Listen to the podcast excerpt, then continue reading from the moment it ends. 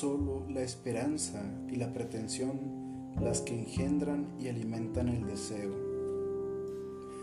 Hola, ¿qué tal? Aquí tu pesimista consentido. Y en esta ocasión vamos a hablar nuevamente de mi filósofo favorito, Arthur Schopenhauer, esta vez en El mundo como voluntad y representación, libro primero, apartado 16, en el que el autor nos viene a hablar de, cito textual, la razón como guía de las acciones de los seres humanos. Es decir, la razón que viene a llamarse práctica desde la tradición kantiana de la que viene Schopenhauer. Dice Schopenhauer, poco tengo que apuntar aquí sobre la influencia real de la razón en el verdadero sentido de esta palabra. Y esto nos lo dice hablando de que en otro apartado ya habla y critica el concepto kantiano de la razón práctica, ¿no? porque a pesar de que Schopenhauer es un discípulo totalmente de Kant, lo lleva según él a sus máximas consecuencias, continúa su trabajo, sus escritos, pues lo critica severamente, ¿no? porque eso es lo que hay que hacer con nuestros maestros, con nuestros predecesores, con aquellos que nos enseñan, hay que criticarlos, hay que entender que debemos de superarlos, ¿no? de alguna manera. Dice Schopenhauer, comienzo con el texto. La ausencia de razón limita a los animales a las representaciones intuitivas, inmediatamente presentes en el tiempo, esto es, a objetos reales. Es decir, los animales no humanos, como no poseen la capacidad de razón, de razonamiento, no pueden uh, crear conceptos, no pueden tener pensamiento abstracto, sino únicamente intuiciones, ellos perciben la realidad tal cual es, los objetos concretos del mundo real que interactúan con ellos y, que bueno, tienen esta relación simbiótica de interacción en el ambiente, ¿no? Dice, nosotros, en cambio, abarcamos en virtud del conocimiento inabstracto, el conocimiento abstracto, además del presente limitado y real, todo el pasado y el futuro, más el amplio reino de la posibilidad. Este es el pensamiento abstracto. Estos son los conceptos, nuestra capacidad de recordar, pensar en un pasado estructurado y cronológico en nuestra vida, eh, a imaginar posibilidades futuras, etc. ¿no? Modelar escenarios en nuestra cabeza. Esa es la realidad, el mundo como representación que se genera en la mente del sujeto cognoscente que percibe el objeto, ¿no? Dice Schopenhauer que el objeto existe solo en relación a un sujeto y este en relación a un objeto, ¿no? En una, en una relación necesaria. No hay uno sin el otro. Dice, abarcamos la vida libremente en todos sus lados, más allá del presente y de la realidad efectiva. Lo que es el ojo en el espacio y para el conocimiento sensible lo es, en cierto modo, la razón en el tiempo y para el conocimiento interior.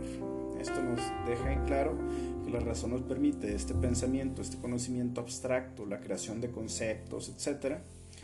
Y pues que el tiempo es esta, decía Kant, ¿no? Dice que es esta medición como de la autoconciencia, como de la percepción interna que tiene el sujeto de sí mismo. Y esto es un concepto súper interesante porque Kant ya nos está hablando de que el tiempo es relativo a cada espectador, a cada sujeto cognoscente, lo que vendría a confirmar Albert Einstein después.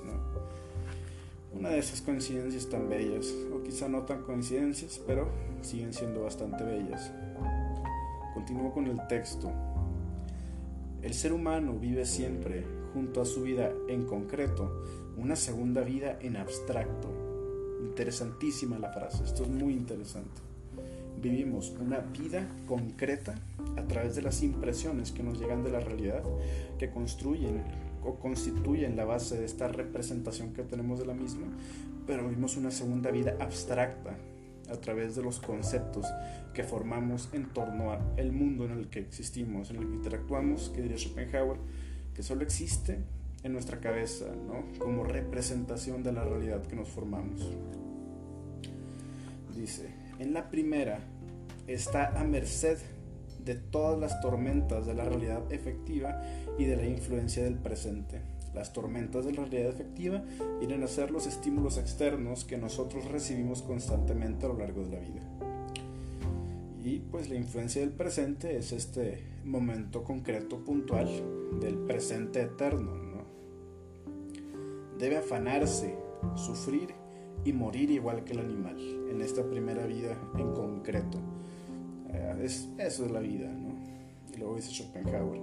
Pero su vida en abstracto, nuestra vida abstracta, tal y como aparece ante su conciencia racional, es el tranquilo reflejo de la primera y del mundo en que vive, el tranquilo reflejo, esta parte estructurada de la conciencia, de la psique, quizá el yo freudiano, eh, la estructura coherente de la mente humana. Es aquel plano, dice Schopenhauer, reducido que acabamos de mencionar. En el dominio de la meditación sosegada se le muestra frío, incoloro y, por el momento, extraño lo que allí le poseía por entero y le movía con violencia. Este es, pues, las intuiciones de la realidad concreta que, interactúa con nosotros, que nos brinda la información a través de la cual formamos nuestra representación del mundo. Y dice, aquí es un mero espectador y observador, aquí en el mundo abstracto. En este abandonarse a la reflexión, el ser humano se aparece, se parece a un actor que ha presentado su papel en una escena y que, mientras espera su próxima salida de escena, toma asiento entre los espectadores desde donde mira tranquilamente lo que ocurre, que podría ser incluso la preparación de su propia muerte. Esto es la vida, dice Schopenhauer, esa vida abstracta, ese ser observador de la existencia de nuestro propio ser en la autoconciencia, ¿no? sentarnos a eh, interpretar un papel, ¿no? Esto es muy performativo, muy así, le gustaría bastante a, ciertas corrientes postestructuralistas, ¿no? Dice, hasta que vuelve a escena y actúa y sufre como debe hacerlo, Hasta que nos aterrizamos en la realidad, nos salimos de este pensamiento abstracto, de esas reflexiones y volvemos al sufrimiento de la penitencia a la que llamamos vida. Dice, la serenidad humana que resulta de esta doble vida es muy diferente de la irreflexión de los animales. Con esa serenidad, un ser humano, después de una meditación previa, una decisión tomada o una necesidad reconocida, puede soportar o realizar con sangre fría lo más importante y, con frecuencia, lo más espantoso para él, el suicidio la ejecución, el duelo, todo tipo de empresas arriesgadas y en general cosas contra las cuales se subleva toda su naturaleza animal. Híjole, pero qué interesante esto último. Se subleva toda su naturaleza animal como un impulso agresivo, destructivo, diría Freud, en una pulsión de muerte. ¿no? Y tenemos pues lo anterior, que el suicidio, la ejecución, el duelo, son aspectos contra natura, que van en contra de esa voluntad de vivir, en contra de la naturaleza y que podemos realizar gracias a que poseemos, a diferencia del animal, lo humano, la capacidad de razonamiento. Dice Schopenhauer, donde quiera que la conducta está dirigida por la razón, donde los motivos son conceptos abstractos, donde lo determinante no son las representaciones particulares e intuitivas, ni, las, ni la impresión del instante que guía al animal, se manifiesta la razón práctica. Yo creo que esto queda bastante claro. Ahí donde la conducta está dirigida por la razón, estamos hablando de la razón práctica, de la que Schopenhauer viene a hablarnos. Ahora, Schopenhauer nos viene a dar una interesante aclaración muy en contra de la filosofía previa, ilustrada, no kantiana. Dice, la acción racional y virtuosa son dos cosas totalmente diferentes. La razón se encuentra unida tanto a una gran maldad como a una gran bondad, prestándoles a ambas con su ayuda una gran eficacia. Está igualmente dispuesta a servir a la realización metódica y consecuente tanto de los propósitos nobles como de los viles, tanto de las máximas prudentes como de las incomprensibles, como consecuencia de su naturaleza, receptiva y conservadora, pero no creadora por sí misma. Es muy interesante. La razón no es ni buena ni mala en sí misma. Depende de cómo se utilice esta razón, para qué fin. se quiera utilizar en la concreción de, de qué objetivo preciso. Puede ser noble puede ser atroz. Confieso que omití una palabra en esta cita. Dice Schopenhauer, em, como consecuencia de su naturaleza femenina, la razón tiene una naturaleza femenina. A Schopenhauer se le tilda de machista, no sin razón en muchos casos, obviamente por el contexto, estamos hablando del siglo XIX, sin embargo es bien interesante esto, ¿no? que la razón sea femenina y es que Schopenhauer consideraba, por supuesto, no tenía la razón en esto, pero es un dato curioso, consideraba que el intelecto se hereda de la madre y el carácter del padre. Muy interesante esto, nada más ahí para mencionarlo y para ser honesto, por si alguno de ustedes eh, observa la cita y si tiene el libro. Dice Schopenhauer, el desarrollo más perfecto de la razón práctica, la más alta cima en el más verdadero y auténtico sentido de la palabra que el ser humano puede alcanzar por medio del mero uso de su razón y en la que se muestra más claramente su diferencia con el animal, es el ideal del sabio estoico. Por aquí nos vamos a ir de en adelante. Schopenhauer está ahora en conversación con el estoicismo, en concreto con la ética estoica, esa corriente filosófica griega del periodo helenístico que propugna el darnos cuenta de qué es aquello en nuestras vidas que depende de nosotros y qué es lo que no depende de nosotros para así ocuparnos de lo que está bajo nuestro control, de lo que está dentro de nuestras posibilidades y dejar ser lo demás para no angustiarnos. Es interesante, ya hemos dedicado algunos capítulos del podcast a ciertos pensadores estoicos como Séneca. Continuamos con el texto. Dice Schopenhauer, se pensó que no armonizaba con el privilegio de la razón el que un ser dotado de esta, capaz de abarcar y apreciar con ella una infinidad de cosas y estados, se viera abandonado a causa de las limitaciones del presente y de las contingencias que pueden acumularse en los pocos años de una vida tan corta, fugaz e incierta, a dolores tan intensos, a tan grandes angustias y sufrimientos, causados por la vehemencia de los impulsos que le llevan a desear unas cosas y huir de otras. Y se creyó que un uso adecuado de la razón tendría que poder sacar al ser humano de esa situación y hacerlo invulnerable. Interesantísimo esto, ¿no? Esta, vehemencia que nos obliga a desear unas cosas y a, y escapar de otras, ¿no? Es un mecanismo de supervivencia que nos impone la voluntad de vivir para perseverar en la vida, para existir, para ser, para continuar siendo. Así ella puede materializarse en el mundo de los objetos, en el mundo de los fenómenos, en la representación. Y se, se creyó que un uso adecuado de la razón nos puede sacar de esta situación tan pobre, de estos dolores tan intensos, que la razón nos haría invulnerable ante el horror inherente a la naturaleza humana, a la vida. Qué interesante, vamos a ver qué dice Schopenhauer, ¿no? Dice, la vida está tan llena de tormentos y molestias que, o bien hay que mostrarse superior a ella mediante pensamientos corregidos, o bien se la debe abandonar. Híjole, qué sentencia tan poderosa, ¿no? O nos amoldamos, o nos adaptamos, o ponemos el intelecto sobre los impulsos de la naturaleza, sobre el deseo de perseverar, sobre la abolición, o mejor, irnos pronto de esta vida.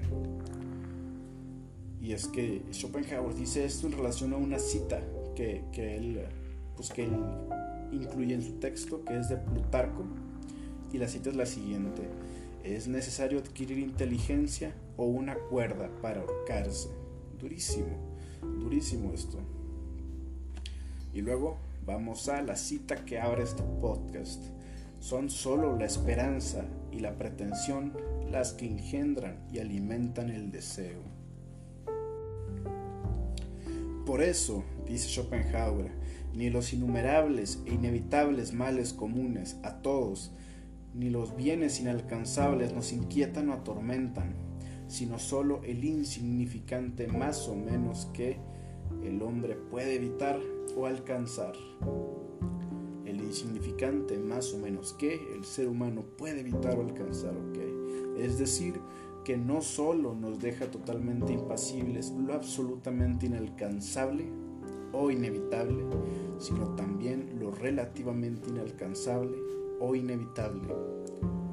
Que, dura la sentencia que es Schopenhauer. Es muy interesante esto. Sufrimos por lo inalcanzable, así como por lo inevitable, y también por lo medianamente inalcanzable, que se puede alcanzar pero muy difícil, y por lo medianamente evitable, que se puede evitar pero también es muy difícil. Dice Schopenhauer, todo deseo se extingue pronto y ya no puede volver a producir dolor si la esperanza no lo alimenta. Y esto está durísimo, porque incluso antes de leerlo en Schopenhauer, yo pensaba, es que la esperanza es lo que más nos lastima, puesto que partiendo de este refrán popular que todos conocemos, la esperanza es lo último que se pierde, entonces esta es la última gran fuente de angustia que progresiva y paulatinamente se va difuminando conforme nos resignamos en determinadas situaciones, como dice Schopenhauer, inalcanzables o inevitables.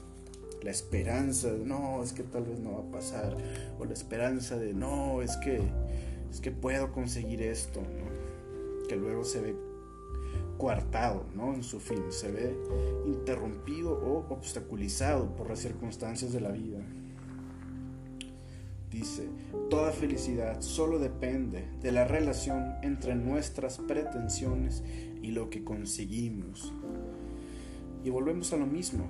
En el Schopenhauer está clarísimo, el sufrimiento lo produce el deseo y el deseo nos lo impone la naturaleza la voluntad de vivir que es objetiva en nosotros, que es el ser en sí del mundo, nos impone el deseo y por eso sufrimos, porque estamos en un constante desear, en un desear que nunca se termina, porque una vez que se logra el objeto de deseo, se pasa de ser otra cosa, o bien esto nos lleva al aburrimiento y el hastío, que nos mantiene sin propósito, sin motivaciones, hasta que un nuevo deseo se nos presenta dice Schopenhauer, que vivimos en este péndulo entre el sufrimiento de la carencia y el sufrimiento del sinsentido, del aburrimiento. Todo sufrimiento, dice Schopenhauer, resulta propiamente del desequilibrio entre lo que pedimos o esperamos y lo que se nos da. Desequilibrio que se halla evidentemente solo en el conocimiento que podría eliminarse totalmente por medio de un mejor conocimiento. Esto es muy interesante. El sufrimiento deviene de un desequilibrio entre el deseo, la esperanza, la aspiración y lo que la vida nos arroja, ¿no? lo que la vida nos escupe en la cara. Diría Albert Camus, esta noción del absurdo, cuando nuestros deseos y aspiraciones, nuestros valores chocan con la realidad de un universo indiferente al que no le importamos para nada. ¿no? Este es el sufrimiento. Esperamos algo, deseamos algo y obtenemos algo completamente distinto. Entonces sufrimos. Entonces dice Schopenhauer que este desequilibrio se puede arreglar con la razón, con un buen conocimiento, pues solo se encuentra en el pensamiento, es decir, en esta segunda vida nuestra que es abstracta, muy interesante. Toda alegría, dice Schopenhauer, toda alegría intensa es un error, una ilusión, porque ningún deseo logrado puede satisfacernos duraderamente y también porque toda posesión y toda felicidad solo nos son concedidas por azar y por un tiempo indeterminado. Así que podrían, podrían sernos arrebatadas a la hora siguiente. Todo dolor se basa en la desaparición de tal ilusión. Híjole, esto está, esto está interesantísimo. A ver, de nuevo. Toda alegría intensa es un error, una ilusión, Ningún deseo nos satisface por completo. y ninguna posesión, pues toda, toda posesión y toda felicidad solo nos son concedidas por azar y por un tiempo indeterminado. Así que las podemos perder. Esto lo dicen en concordancia con los estoicos, que dicen que si la felicidad nos viene de fuera, está condicionada a un objeto que podemos perder, del que podemos carecer. Entonces la felicidad debería de ser interna, dicen los estoicos. Y el dolor, todo dolor se basa en la desaparición de tal ilusión, precisamente en la pérdida de aquel, aquella fuente externa de felicidad. Qué duro, ¿no? La necesidad, el deseo que se nos impone, que nos mantiene miserables en un ciclo triste, ¿no? en, en una vida penitente. Dice, por lo que ambos tienen su origen en un conocimiento defectuoso. Por eso, tanto el júbilo como el dolor le son siempre ajenos al sabio, y ningún suceso perturba su espíritu. Muy interesante esto. Si tuviéramos un conocimiento correcto, si la razón dominara nuestras pasiones, nuestras, nuestros impulsos, no nos pasaría esto. No nos aferraríamos a ilusiones vacías, no sufriríamos por la carencia de aquello que deseamos desmedidamente, por la esperanza de obtener aquello que es prácticamente imposible. Pues como por ejemplo entender a Hegel, ¿no?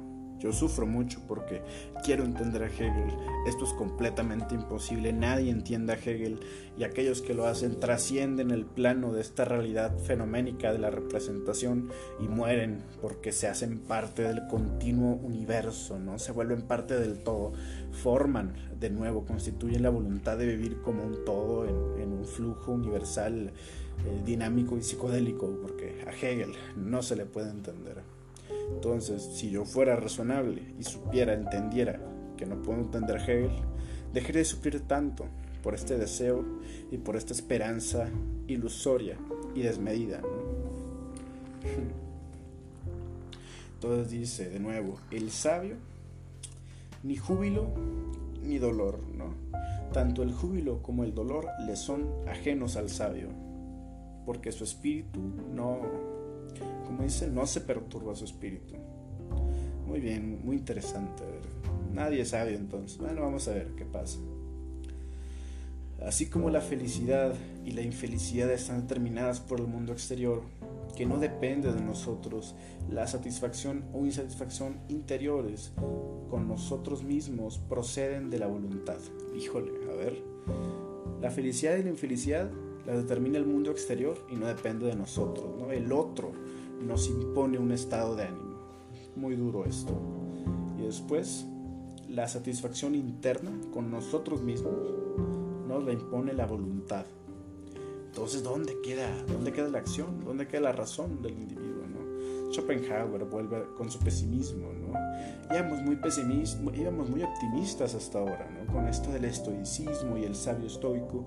Pero vamos a ver qué continúa. Dice, la ética estoica tomada en su conjunto es, en efecto, un intento muy estimable y digno de atención por usar ese gran privilegio del ser humano, que es la razón, con un fin importante y saludable, cual es el de elevarse por encima de los sufrimientos y dolores que la vida depara, según el precepto, deja que la razón dé a tu vida un curso apacible, para que nunca te atormente ni te inquiete la pasión ni el miedo ni la esperanza de cosas escasamente útiles.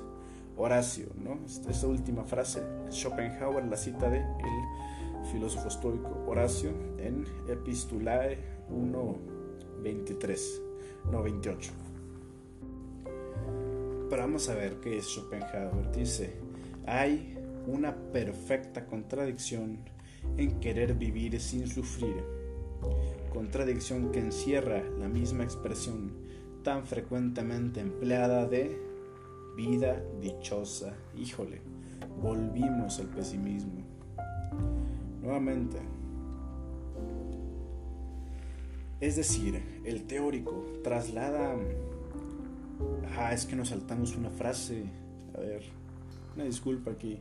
Schopenhauer cita a Horacio, después nos dice, además, aquel fin es en, es en cierto grado alcanzable mediante la aplicación de la razón y de una ética meramente racional, y la experiencia muestra que los más felices son esos caracteres, caracteres puramente racionales, denominados comúnmente filósofos prácticos y con razón, porque mientras el verdadero filósofo, es decir, el teórico, traslada la vida al concepto, ellos trasladan el concepto a la vida. Híjole, el verdadero filósofo, ¿no? Y perdónanos, Marx, ¿no? Marx que decía en, la tesis 11 de, de las tesis sobre Feuerbach que no se trata de pensar el mundo, sino de cambiarlo. Marx, Marx, sería un filósofo práctico, pero el verdadero filósofo, como Schopenhauer, es teórico. Y nos dice que es un cierto grado alcanzable el ideal estoico de aquel que modula su ánimo. Y que el más feliz es precisamente este filósofo práctico de un carácter racional. Muy interesante. Pero después ya viene y nos dice que hay una perfecta contradicción. Dice, sin embargo, falta mucho para que se pueda lograr la perfección en este punto y eliminar realmente todo lastre y todo sufrimiento de la vida mediante el uso correcto de la razón para alcanzar así la felicidad. Hay más bien una perfecta contradicción en querer vivir sin sufrimiento, contradicción que encierra la misma expresión tan frecuentemente empleada de vida dichosa. el propio concepto, la idea abstracta de una vida feliz es una contradicción en sí mismo, dice Schopenhauer, es casi un oxímoron, porque la vida es sufrimiento, porque vivir es existir y la existencia es deseo, impuesto por la voluntad en eterna abolición. Muy interesante. Dice Schopenhauer, la oposición interna que afecta al pensamiento fundamental de la ética estoica, se muestra además en que el ideal de esta, el sabio estoico, tal como lo describe este sistema ético, siempre careció de vida y de verdad poética interior, quedándose en una figura rígida de palo con la que nada puede hacerse. Uf, durísima crítica hace Nietzsche a los ideales del estoicismo este ser inmutable, ¿no? Este ser que no se emociona, esta persona a la que le es indiferente tanto el júbilo, la alegría, como el dolor, el sufrimiento. Dice, el sabio estoico no sabe a dónde ir con su sabiduría, y su serenidad, satisfacción y felicidad perfectas contradicen directamente la esencia del humano nos impiden formarnos una representación intuitiva de la misma. Sea que nos esté diciendo, es una fantasía, es una ilusión, este concepto estoico de, el espíritu inmutable, ¿no? de este nirvana, dice, eh, su serenidad, satisfacción y felicidad perfectos contradicen la esencia del humano, porque la esencia humana es el sufrimiento, vivir es sufrir, la existencia es dolor. Está en nuestra naturaleza, en, lo que nos, lo más fundamental a nosotros, el sufrimiento. Entonces esta ilusión estoica, estos ideales inalcanzables, lo que hacen es que nos impiden formarnos una verdadera representación intuitiva, de Schopenhauer, de la propia esencia humana, de la naturaleza del ser humano. Muy, muy interesante este texto de Schopenhauer. Pero ¿cómo? O sea, si se queda, no nos dice si hay otra manera alternativa de ser felices. Nos dice que parcialmente la razón nos puede ayudar a vivir una vida más tranquila, menos em, perturbadora, con menos dolores, aunque también con menos, menos, menos excitaciones, ¿no? menos júbilo, pero también pues menos sufrimientos, ¿no? A fin de cuentas, Schopenhauer nos dice que la felicidad es la ausencia del dolor, es decir, un estado que se define negativamente a partir del sufrimiento, así como la saciedad, el momento en el que ya comiste suficiente, te sientes lleno, te sientes bien, dice, pues es un estado que se define negativamente a partir del hambre, porque el hambre es lo esencial y natural en el ser humano. El hambre es lo que siempre vuelve. No importa cuánto comas, no importa qué comas, ni cuando lo hagas, siempre volverá el hambre, ¿no? Asimismo, no importa qué tan alegre estés, cómo es que estés tan alegre o cuándo estés así, porque el sufrimiento, el dolor, persevera, siempre volverá. Siempre estará presente la insatisfacción, porque ningún deseo nos puede proporcionar una satisfacción plena. Esto es así porque la voluntad es, un deseo de desear, el deseo de seguir deseando, perseverar en la existencia, de existir. Y para que nosotros sigamos con vida, nos impone precisamente el deseo eterno, que significa una eterna insatisfacción, un eterno sufrir, hasta que la vida termina con la muerte. Aunque bueno, como vimos en un capítulo anterior, Schopenhauer también nos dice que la muerte no significa nada. Así que, uff, qué pesimismo tenemos aquí, ¿no? Sin embargo, Schopenhauer nos presenta dos vías. Una es la afirmación de la voluntad de vivir y la otra es su negación. Schopenhauer nos presenta maneras en las que podemos eludir, escapar del sufrimiento de la vida, que le es natural, que es su esencia. Y sin embargo, esto se queda para otro podcast. Espero que lo hayas disfrutado y como siempre, esto fue tu pesimista consentido.